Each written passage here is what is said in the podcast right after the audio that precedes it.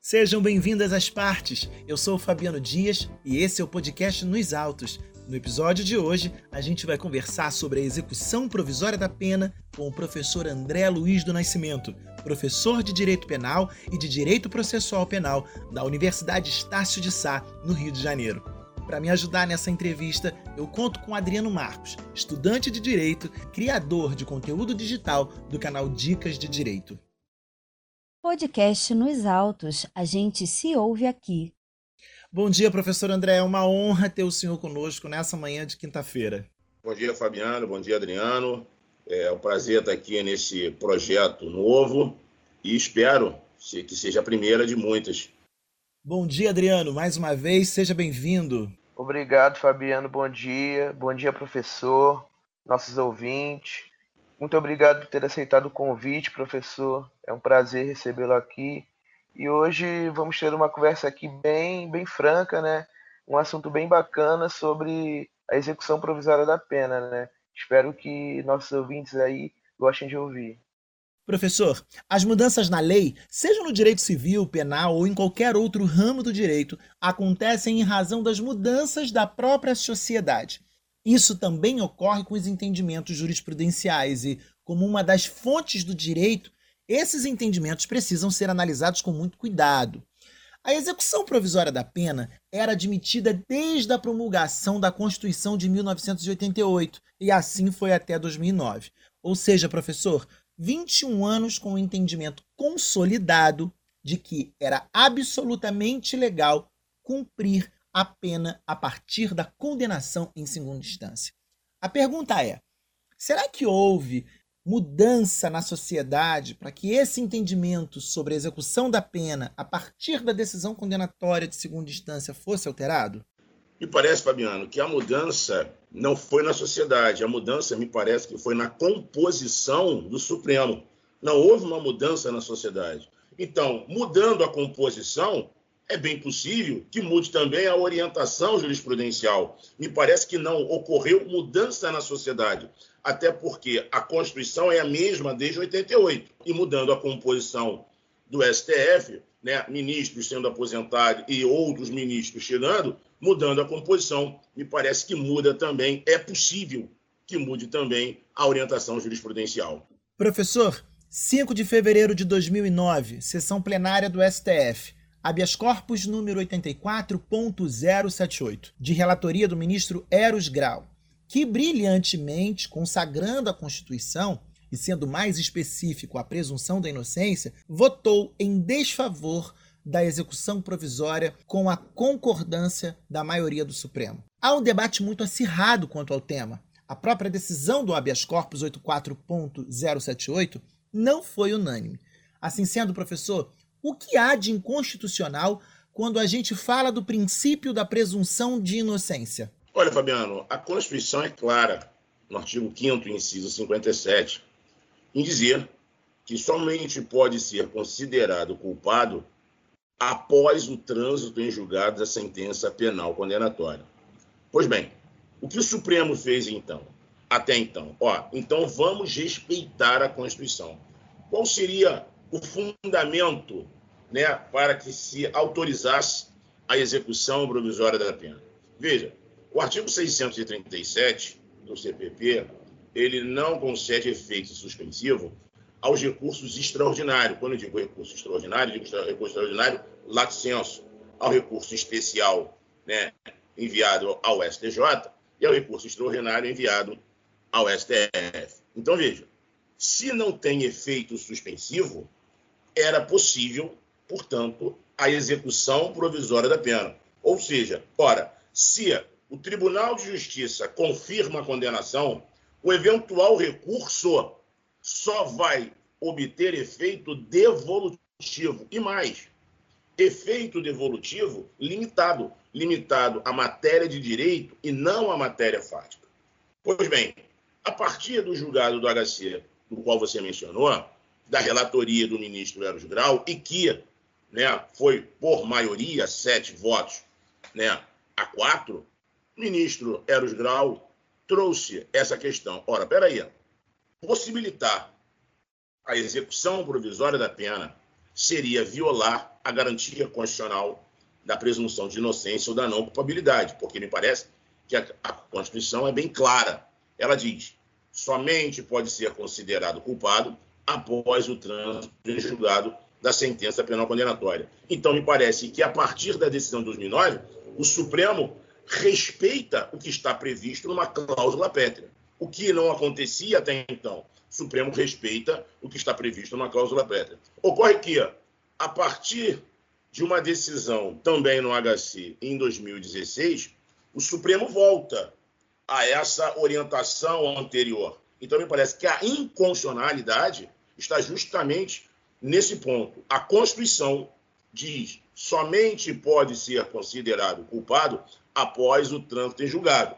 Ora, a decisão do Supremo, né, possibilitando, portanto, a execução provisória da pena, me deixa claro que, com essa decisão, pode ser considerado culpado mesmo sem o trânsito em julgado da sentença penal condenatória. Então, me parece que a constitucionalidade, a meu sentir, está nesse sentido. É considerar culpado sem que haja trânsito em julgado da sentença penal condenatória. Então, professor, eu concordo com o que o senhor disse aí anteriormente, que o entendimento pode ser mudado de acordo com a composição da casa, né, que vai mudando conforme os anos, e também concordo que, ao meu ver, a lei também é muito clara é, a dizer isso, né, o, do princípio da presunção de inocência.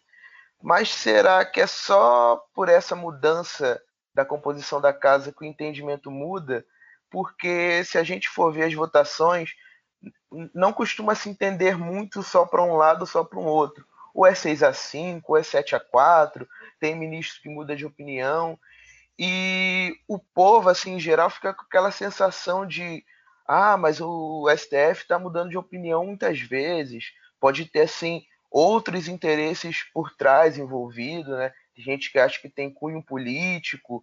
O que, que o senhor tem, tem a dizer sobre isso? Qual a sua opinião sobre essas mudanças de entendimentos? Tem algum, algum interesse aí por trás? O que, que o senhor acha disso?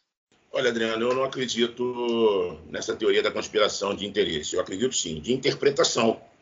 Cada um tem a sua interpretação da lei. E ali nós estamos diante de um colegiado. Obviamente que você respeita quem pensa de forma contrária né, ao seu pensamento.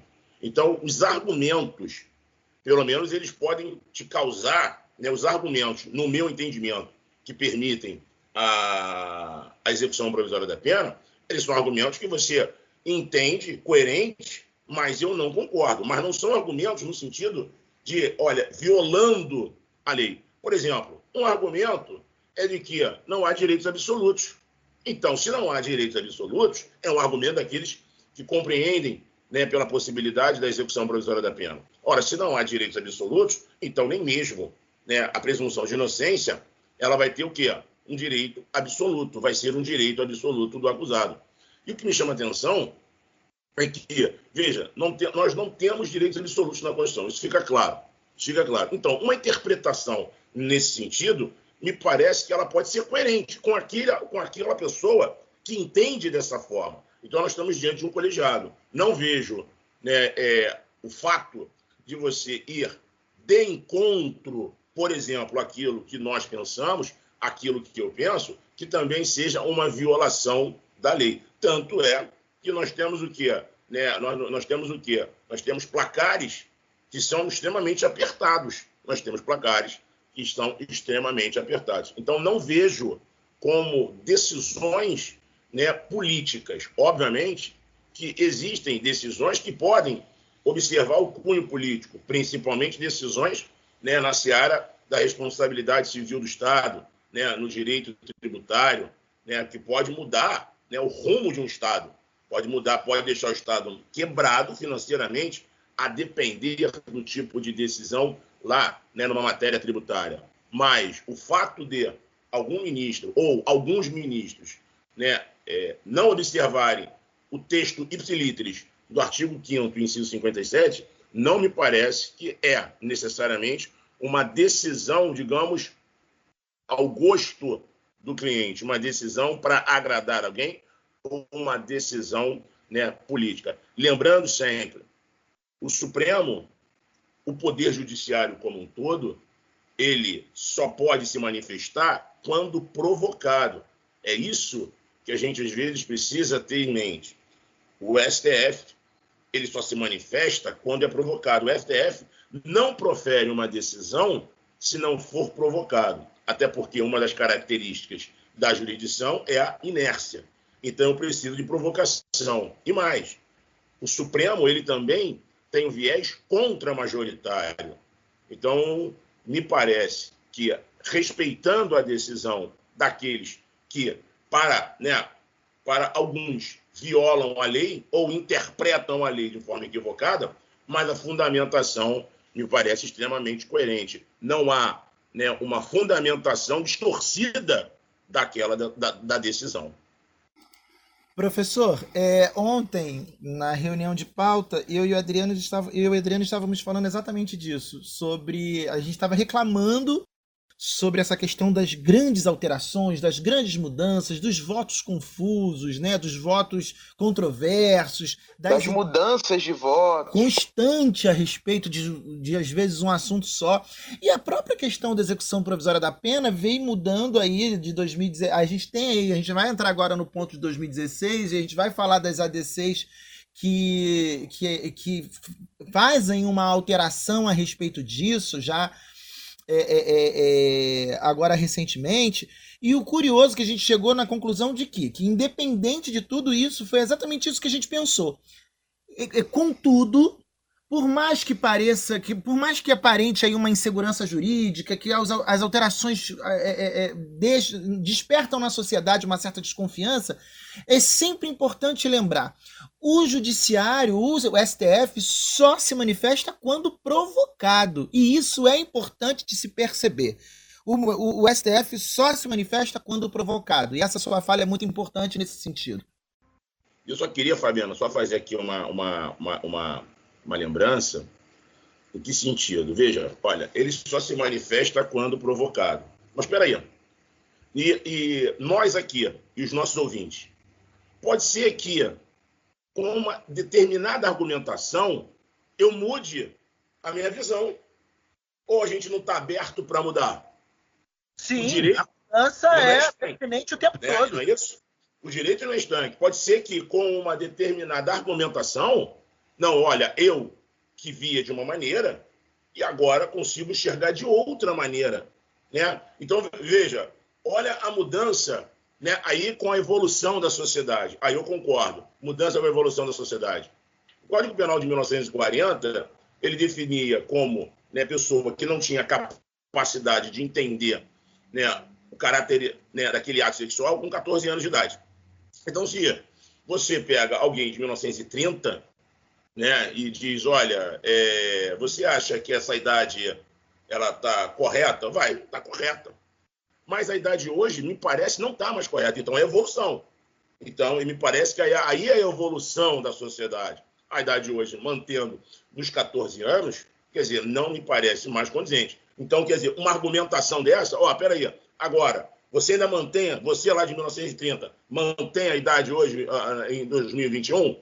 Me parece que a argumentação pode fazer com que a pessoa que mude de, de, de, de ideia de interpretação. Então, não é né, algo estranho um ministro também, diante de uma argumentação né, jurídica, porque olha aqui, ó, ó, porque é interessante nós do direito, às vezes nós pensamos de uma forma, mas se eu converso com outro colega, ele vem com uma argumentação diferente. Ora, se ele vem com uma argumentação diferente, eu falo, eu não pensei dessa maneira.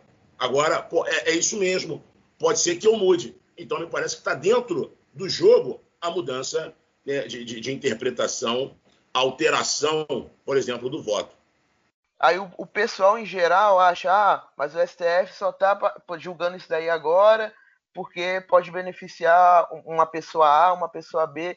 Só que a, a gente está fazendo essa conversa aqui exatamente para explicar, né, para essas pessoas que não é bem assim que funciona, que tem todo um devido processo legal, como esse princípio da, da inércia do Poder Judiciário, né? Sim, eu vou, eu vou, eu vou mais além, Adriano. É, é, por, é por projeto como esses que a gente vai esclarecer, que vocês vão esclarecer. Então, veja, eu vou dar, eu vou dar um exemplo em que a imprensa, não me parece de maldade, a imprensa ela joga né, o poder judiciário contra o povo. A imprensa diz o ministro X, e aqui não cabe, né, me parece, qual ministro, mas o ministro X arquivou o inquérito do fulano de tal. O ministro X, ele só arquiva o inquérito do fulano de tal a pedido do Ministério Público. Isso, tanto que eu vi que na, nas últimas decisões do STF, o pessoal que era favorável à prisão em segunda instância dizia muito o que o senhor disse um pouquinho mais antes agora. Era da impunidade, que eles falavam: ah, o pobre não lava dinheiro, o pobre não comete esse tipo de crime. Eu privando essa prisão em segunda instância vai estar tá abrindo margem à impunidade. E eu vou, se me permitir, Fabiano, eu vou dar aqui, aqui um outro dado que as pessoas às vezes não se atentam. Veja, o fato de ter foro por prerrogativa de função não significa foro privilegiado. O foro prerrogativa de função. A gente pode até pensar, se for olhar por um outro aspecto, que é bem ao contrário. Porque a gente já tem a é última. A gente já tem a última instância do Poder Judiciário julgando a gente, não tem mais a quem recorrer. É justamente. Então, a pessoa. Então, essa, essa fala, ah, é foro privilegiado, é porque os tribunais eles não têm a mesma estrutura da primeira instância. Então, além daquelas ações originárias, você tem o quê? Uma infinidade de recursos e de ações impugnativas, né? como, como por exemplo, habeas corpus. Agora, dizia que o foro prerrogativo de função, o foro privilegiado, ora, me parece que todo mundo quer ser julgado em primeira instância para poder esgarçar o tempo. Se eu sou julgado já na última instância do Poder Judiciário, que privilégio é esse? Então, assim, existem situações que a gente tem, vocês que estão com esse projeto novo, têm a obrigação né, de informar e desmistificar esse tipo de fala comum, né? porque é uma fala comum, é, é, é um reproduzindo aquilo que ouviu, e às vezes eu digo, a imprensa não tem compromisso, a imprensa tem que informar, mas ela não tem compromisso em ser técnica. Nós, operadores do direito, sim. É verdade, professor. Esse é um dos objetivos do podcast Nos Autos, né? A gente desfazer ideias inverídicas sobre o judiciário brasileiro, desconstruir paradigmas midiáticos de que nada mais servem além da manipulação das pessoas, né? A manipulação das massas. Fazendo valer uma conhecida frase de um conhecido de todos, abre aspas. E conhecereis a verdade, e a verdade vos libertará. Fecha aspas. Eu quero aproveitar aqui para destacar uma fala do julgamento do HC 84.078 de 2009. É o voto do é uma fala do voto do ex-ministro César Peluso. É uma fala bem rapidinha, vamos ouvir. Um processo que permita a execução provisória, sem juízo definitivo de condenação e sem, portanto, reconhecimento definitivo de culpa, decididamente é tudo legal mas justo não é. E não sendo justo, não é um processo constitucional. Podcast nos autos. A gente se ouve aqui. Professor, ao meu ver, a gente se alinha muito mais com a nossa Constituição quando entendemos que não há o que se falar em execução provisória da pena. Isso antes, é, antes da decisão condenatória transitada em julgado. Sim, sim. Depois da. Né, porque primeiro a gente tem que lembrar que em 2016 né, voltou o Supremo a permitir a execução provisória da pena. Esse é o primeiro ponto. E, através de né, ações diretas de incondicionalidade, na medida cautelar, né, salvo engano, ações diretas 43 e 44, na medida cautelar se manteve né, a execução provisória da pena. Porém, quando do julgamento do mérito, porém, quando do julgamento do mérito das ações diretas 43, 44, me parece, e 54, aí o Supremo, por maioria, restabelece a impossibilidade de execução provisória da pena. Ou seja, é possível, é isso também que os ouvintes têm que entender né, e, e, e compreender. Né? Aquilo é uma fala não para, é, digamos, para alunos de direito, mas para toda a coletividade. dizer que não cabe execução provisória da pena não significa que não possa prender a pessoa. Eu não posso é ter a prisão penal, a prisão pena, porque a prisão pena, conforme a Constituição, somente quando transitar em julgado a sentença penal condenatória, a decisão condenatória. Agora, se naquele caso concreto, né, tiver preenchido os requisitos da prisão preventiva, não vai ter problema nenhum ou de decretar a prisão preventiva ou manter a prisão preventiva já decretada. Então não significa, né, que a pessoa só pode ser presa se existirem os requisitos e pressupostos para a prisão preventiva, será preso preventivamente. Agora, a gente tem sempre que alertar: a liberdade é a regra e a prisão processual é a exceção. Somente se preencher os requisitos da prisão preventiva. Então, se entender, naquele caso concreto, que a pessoa né, precisa ser presa preventivamente, decreta.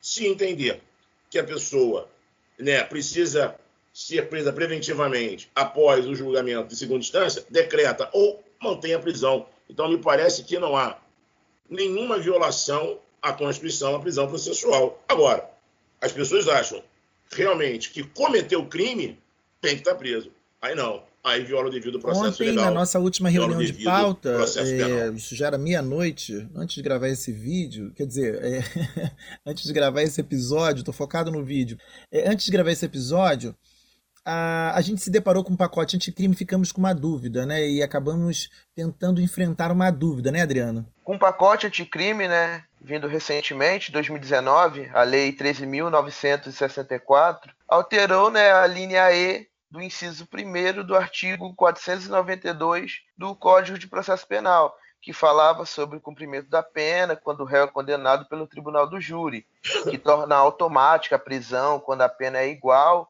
ou superior, ou superior a 15 anos de reclusão. Aí isso gerou um, um debate assim, pois diziam que estava desacordo com a Constituição e com esse entendimento atual do STF, que afrontava o princípio da presunção de inocência, que além de ser causa pétrea, não pode ser mitigado. E mesmo que também haja a soberania do veredito, artigo 5 inciso 38, a linha C da Constituição, ela não iria prevalecer sobre esse princípio.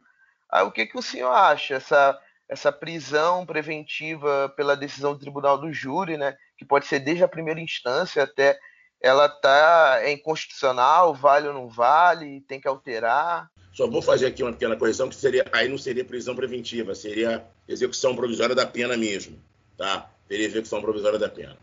Faça aqui o alerta que existem dois precedentes antes da alteração da lei 13964, chamado pacote anticrime, existem dois precedentes do Supremo, um da relatoria do ministro Barroso, o segundo eu não lembro a relatoria, mas existem dois precedentes de 17 e de 18, admitindo a execução provisória da pena na hipótese de condenação e não como estabelecido no pacote anticrime, né, prisão acima, igual ou superior a 15 anos, né, admitindo a execução provisória da pena. Por quê? Primeiro, a gente precisa entender por quê. Porque, veja, se nós temos a soberania dos vereditos, então o eventual recurso da defesa estaria limitado somente em caso de acolhimento da pretensão recursal pelo tribunal, em a sentença. Jamais modificar a sentença em razão do quê? Em razão da soberania dos vereditos, como você bem disse, no artigo 5 inciso 38 da Constituição.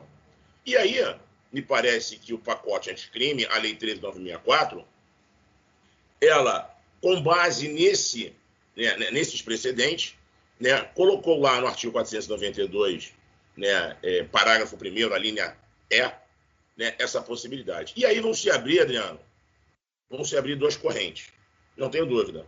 A primeira corrente, sustentando, ora, peraí, se realmente aquilo que se estabeleceu nesse precedente do STF, se realmente, no eventual recurso, o tribunal não vai poder né, modificar aquela decisão, então eu posso, inicialmente, já determinar a execução daquela pena, já que, eventualmente, uma pretensão recursal acolhida não seria o quê? Hipótese de modificação, não teria condenação e, na pretensão recursal acolhida, a absolvição, justamente, né, pela soberania dos vereditos. Porém, uma segunda corrente pode entender, ó, oh, mas peraí, o fato de não existir, né, e me parece que é a corrente mais apropriada, o fato de não existir eventual recurso, a possibilidade de modificação, mas há a possibilidade de cassação daquela decisão. E a gente tem que lembrar que né, a, a Convenção Americana de Direitos Humanos ela estabelece textualmente o duplo grau de jurisdição. Ela estabelece textualmente o duplo grau de jurisdição. E aí temos que lembrar que né, tratados internacionais referentes a direitos humanos, quando não passam né, por aquela, aquele processo legislativo de emenda constitucional, tem natureza de norma supralegal, abaixo da Constituição e acima das leis ordinárias. Então, me parece que nesse caso específico também vejo inconstitucionalidade. E mais, a própria lei que inseriu a possibilidade de execução provisória da pena quando do tribunal do júri uma condenação com pena de 15 ou superior a 15 anos, é a lei que estabelece né, a possibilidade de prisão somente após o trânsito julgado. Qualquer outra prisão tem que ser uma prisão processual, como está na redação do artigo 283 do CPP. Ou seja, eu tenho uma lei que altera o Código de Processo Penal, em que no artigo 283, alterado, mas já estava com essa mesma redação, ou a redação, essa mesma não, uma redação parecida, com a Lei 12.403, dizendo, ó, re, reafirmando a presunção da inocência, é como está agora, ainda que com o pacote anticrime, dizendo, ó, só cabe prisão após o trânsito em julgado, qualquer prisão antes do trânsito em julgado é uma prisão processual, e eu tenho uma mesma lei dizendo, ó, em que pese o artigo 283, com a redação dada pelo pacote anticrime, pela, pela lei 13964, lá no artigo 492, parágrafo 1 a linha E, né, isso, inciso 1, parece a linha E, está lá estabelecendo que é possível execução provisória da pena. Assim, me filio à corrente doutrinária que vai entender que seria também inconstitucional a uma, porque é possível recurso e eventual acolhimento à cassação. A duas, porque né, temos tratados internacionais que né, agasalham o princípio do duplo grau de jurisdição. E a três, porque existe claramente um conflito entre o artigo 283 do Código de Processo Penal e o artigo 492, parágrafo 1 a linha, inciso 1, a linha E. Então, Adriano e professor André, vamos ouvir uh, uma das razões do ministro Roberto Barroso para votar a favor da execução provisória da pena, é, ou seja, pela prisão a partir da condenação em segunda instância. Vamos ouvir. A impossibilidade de execução imediata de uma decisão condenatória de segundo grau como já destacado no voto do ministro Faquim, fomenta a interposição sucessiva de recursos protelatórios. O que, evidentemente, não é alguma coisa que se queira estimular. Podcast nos autos. A gente se ouve aqui não me parece uma justificativa cabível. É a justificativa que o, que o ministro Barroso apresentou não está satisfeito com a lei, que se mude a lei. Não, não, concordo, mas assim, o professor Barroso tem um voto excelente a respeito do tema. O problema é que, se eu tenho possibilidade recursal, eu posso interpor os recursos que a lei me, me admite. Então, não vejo nenhum problema. Agora, o pacote anticrime resolve né, o problema. Seria a questão dos embargos declaratórios inadmissíveis. Está lá previsto agora no artigo 116 do Código Penal. Então, assim, ora, dizer que, na, no meu sentir, tá? Dizer que a quantidade de recursos atrapalha e, portanto, né, pode causar a prescrição, obviamente que pode causar a prescrição. mas a depender também do tipo de crime e a depender também do tempo do julgamento. Então, vejam, senhores, é, existe a possibilidade recursal. Dizer que há essa quantidade de recursos que está previsto na lei. O Código de Processo Civil retirou, né, o Código de Processo Civil retirou como recurso autônomo os embargos infringentes. Então, está previsto na lei. Então, assim, se está previsto na lei, a gente tem que lembrar que a Constituição ela me dá o direito e a garantia do que? Da ampla defesa. E lá, no tribunal do júri, eu tenho plenitude de defesa, muito mais que uma ampla defesa. Então, se eu tenho as garantias da ampla defesa e da plenitude de defesa no tribunal do júri especificamente, me parece que a interposição de recurso ela jamais pode ser considerada, principalmente, principalmente recurso capaz de modificar a decisão. Só posso compreender né, recurso protelatório aquele recurso que não tem né, o condão de modificar a decisão. Por exemplo, os embargos de declaração. Fora isso, se eu tenho possibilidade de interposição de recurso para, eventualmente, modificar uma decisão desfavorável e, principalmente, na seara penal, a defesa me parece que deve utilizar. Exatamente isso, né, Adriano, que a gente estava falando ontem na reunião de pauta. Se a lei possibilita o recurso, faz-se pertinente a utilização do recurso que a lei disponibiliza. A insatisfação com a legislação é, e a alteração das normas legais estão a cargo do legislativo. Exatamente, Fabiano. Eu gostaria de levantar mais um ponto aqui com o professor, que é algo que eu vejo muito no senso comum o pessoal fala muito nisso. Ainda mais nessa última decisão do STF, em 2019, aí o povo ficava, ah, ministro fulano de tal, você é um filho da mãe, você decidiu assim, que não vai prender, vai sair um monte de estuprador, matador da cadeia. Aí eu queria que o professor explicasse pra gente que também não é bem assim, né? Porque há aqueles casos de prisão preventiva, esses crimes de estupradores, homicidas, que estão presos cautelarmente, e aí, aí o magistrado que entende se ele é uma, um agente de alta periculosidade para a sociedade, aí ele não é, é, beneficiado com essa decisão do STF. Queria que o professor esclarecesse daí para os nossos ouvintes. Não, Adriano, veja bem, é, a gente precisa compreender que existem dois tipos de prisão a prisão em flagrante e a prisão por ordem do juiz. São dois tipos de prisão: prisão em flagrante e prisão por ordem do juiz. A prisão por ordem do juiz, ela pode ser uma prisão processual ou uma prisão definitiva, chamada prisão pena.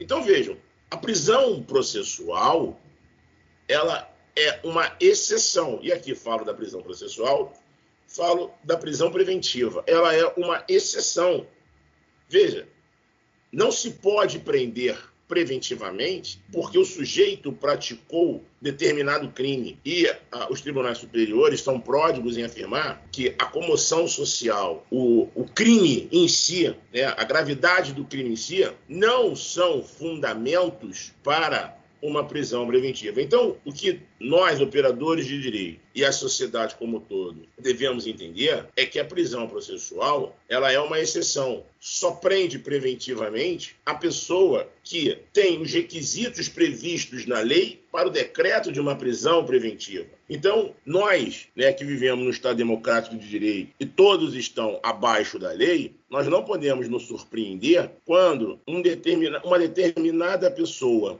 que comete um determinado crime que nós entendemos de alta gravidade, que simplesmente porque praticou aquele crime de alta gravidade, que essa pessoa precisa ser presa preventivamente. Não. Essa pessoa que cometeu esse crime de alta gravidade, que cometeu esse crime em que existe uma comoção social, essa pessoa preenche os requisitos da prisão processual, é possível decretar prisão processual para essa pessoa e aí você veja, Adriano e Fabiano, olha a situação do juiz. A gente entende que eu posso cobrar do juiz imparcialidade. Mas eu não posso jamais cobrar de ninguém, e muito menos do juiz, neutralidade. Então, veja, é uma tarefa difícil para aquele que está ali na primeira instância, examinando se vai decretar ou não uma prisão preventiva. Então, assim, na minha experiência como advogado, já de diversas decisões decretando prisão preventiva, simplesmente em razão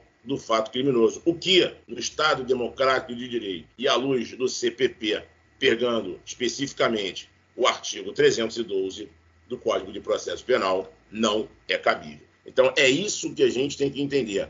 A prisão processual, ela é exceção, a liberdade é a regra. Depois da culpa formada, prende-se, portanto, a pessoa. Antes da culpa formada, só é cabível prisão se for uma prisão cautelar, se for uma prisão processual. Professor, um dia desses, em 2020, numa aula de sociologia jurídica com um professor fantástico, antropólogo, com uma tese de doutorado simplesmente magnífica, começou a falar sobre direitos humanos. E antes de entrar no tema, eu percebi que ele estava muito cauteloso, né? Em outras palavras, cheio de dedos e cerimônias.